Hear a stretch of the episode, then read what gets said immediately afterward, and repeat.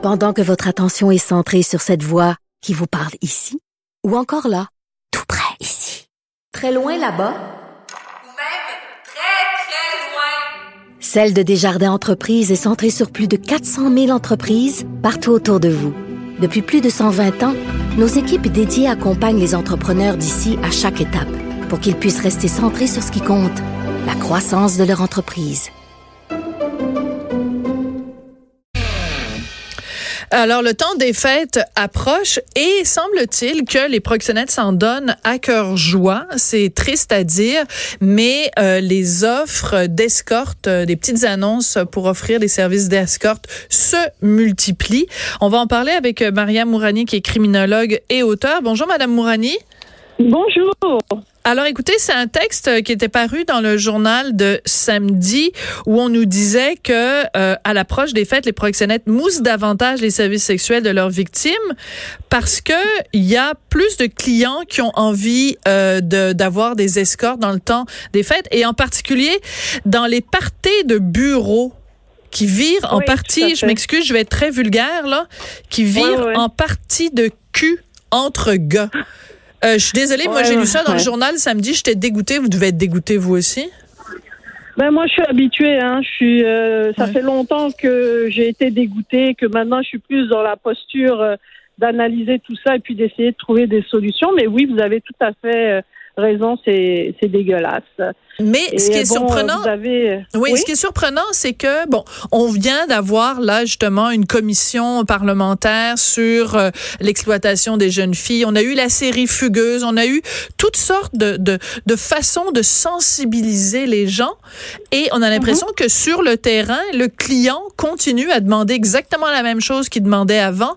Comment on fait pour rejoindre le client qui achète les services de mineurs ou qui achète les services d'escorte? Ben, en fait, le, grand problème que moi je trouve actuellement euh, au Québec, c'est que depuis que la loi sur l'achat de services sexuels et la publicité euh, de services sexuels, donc depuis 2014, mhm. ben, cette loi-là n'a pas été, euh, n'est toujours pas appliquée comme elle le devrait. Donc, si on veut vraiment avoir un impact réel sur le terrain, il faut changer complètement les manières de faire. Et ça, c'est vraiment tout un changement de culture, autant dans la police que dans le système judiciaire et même dans la société en tant que telle. Alors, je m'explique. Dans la police, actuellement, on a compris, bon, après plusieurs années, on a compris euh, qu'il faut arrêter de, de cibler euh, les personnes prostituées, d'une part. Mhm. On a compris aussi, bon, on est habitué, en fait, dans la police, à s'attaquer aux proxénètes et on continue à le faire ce qui, euh, le virage que moi je trouve qu'il y a encore du travail à faire. Puis je pense pas que c'est de la mauvaise volonté. Je pense plutôt mhm. que c'est une question de euh, comment dire euh, de ressources, euh, d'expertise aussi qu'il faut mettre de l'avant euh, parce qu'on doit changer complètement notre angle d'attaque qui dit bon ben au fond maintenant au Canada on peut s'attaquer à ceux qui achètent voilà. ces services sexuels là et à ceux qui mettent la publicité qui font de la publicité mais c'est complexe hein comme euh, comme mise en application. On a besoin d'expertise, on a besoin aussi de faire jurisprudence. C'est-à-dire faire des enquêtes. Une première cause. Un Ouais, c'est ça. Mais il y en a, il y en a eu, il y en a quelques-unes, mais on comprend pas. C'est comme si, euh, moi, l'impression que j'ai lorsque je parle avec certains policiers, certains collègues et tout, c'est comme si ils ont, ils, ont peur de faire des opérations et que ça, ça foire euh, en ah. cours parce que le, le euh, la preuve serait plus compliquée à faire pour eux. Mais moi, ce que je dis, c'est qu'il ne faut pas avoir peur d'avoir peur. faut se lancer, faut le faire. Puis après ça, ça va faire jurisprudence et ça va permettre à des enquêtes d'exister beaucoup plus facilement. Parce que c'est ça, c'est qu'au fond, euh, quand on a des nouvelles lois, c'est laisser erreur. Puis quand vous regardez, par exemple, prenons le plus bel exemple, c'est l'Alberta. Eux, ils n'ont pas niaisé avec la POC, hein, ils l'ont fait. Donc, eux, systématiquement, ils ont mis les ressources nécessaires, puis ils s'attaquent à la clientèle.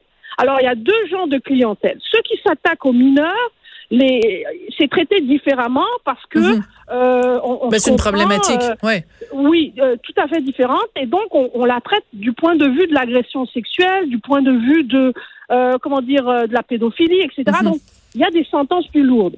Par contre, lorsqu'on parle de, de, de prostituées adultes, on le traite un peu comme on le fait en Suède. Et c'est ça le fond de la loi actuelle, c'est que la grande majorité de ces prostitueurs-là, donc ceux qu'on appelle les clients, ne sont pas forcément des individus criminalisés. Et juste le fait d'être arrêté, de passer en cours, que ta femme le sait, Mm. euh, euh, Ton patron, tes le- enfants. ouais, ton patron, tes enfants, ben ça suffit à faire en sorte que ces gens-là euh, réfléchissent à l'acte qu'ils font. D'ailleurs, euh, en Alberta, ce qu'ils font, c'est qu'ils les envoient rencontrer justement ces, ces, ces survivantes-là et tout. Oui, Puis on en avait parlé réalisent- avec un policier. Ça s'appelle des euh, des des, euh, des Joe, des John, euh, John School. C'est l'école, l'école des prostituteurs. C'est assez particulier. Mais je veux, Oui, oui. donc, ça veut dire qu'en fait, on, le, le, le système existe. On sait qu'il y a des endroits où on l'a mis en application et ça marche.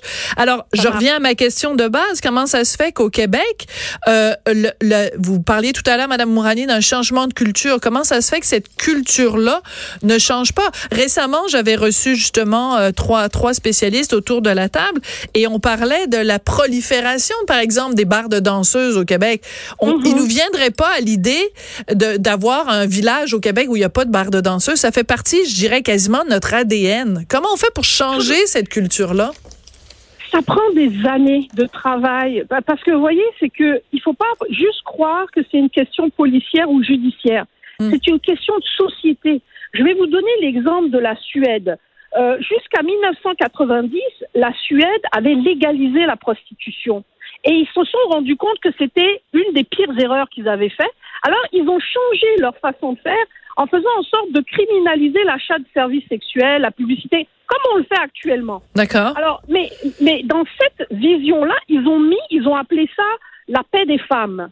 Ça a été un plan, un peu euh, comme un plan Marshall, si vous voulez, qu'ils ont mis en place et qu'ils ont donné des ressources, non seulement pour aider les femmes à sortir de la prostitution, mais aussi les Jones, les fameux Jones, à avoir des traitements, à oui, tout à fait, à avoir, euh, euh, disons, euh, euh, des espèces de thérapies, etc. Une sorte de rééducation, entre guillemets. Oui, tout à fait.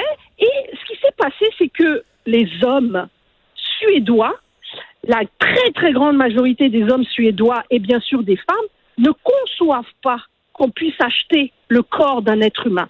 C'est-à-dire, il y a eu un changement de 1990 jusqu'à nos jours. Ça a pris du temps. Ça a été contesté, cette loi-là. Les gens n'étaient pas d'accord, trouvaient ça bizarre, immoral, bababi.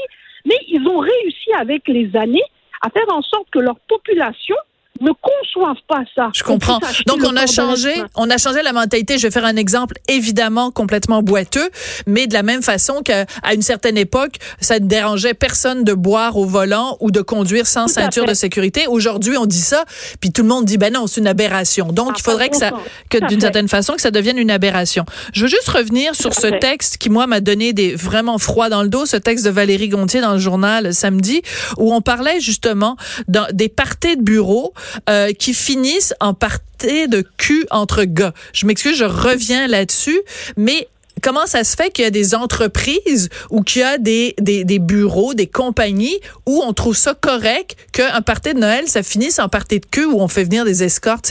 J'essaie de comprendre c'est quoi la mentalité derrière ça. C'est la banalisation de la prostitution, ma chère dame. Je vous donne l'exemple, il y a des entreprises qui offrent des prostituées à leurs clients pour sceller des contrats. Actuellement, alors qu'on se parle, on a eu, on a eu vent de SNC Lavalin. Bien sûr, avec le fils de Kadhafi, vous avez tout à fait raison de le rappeler.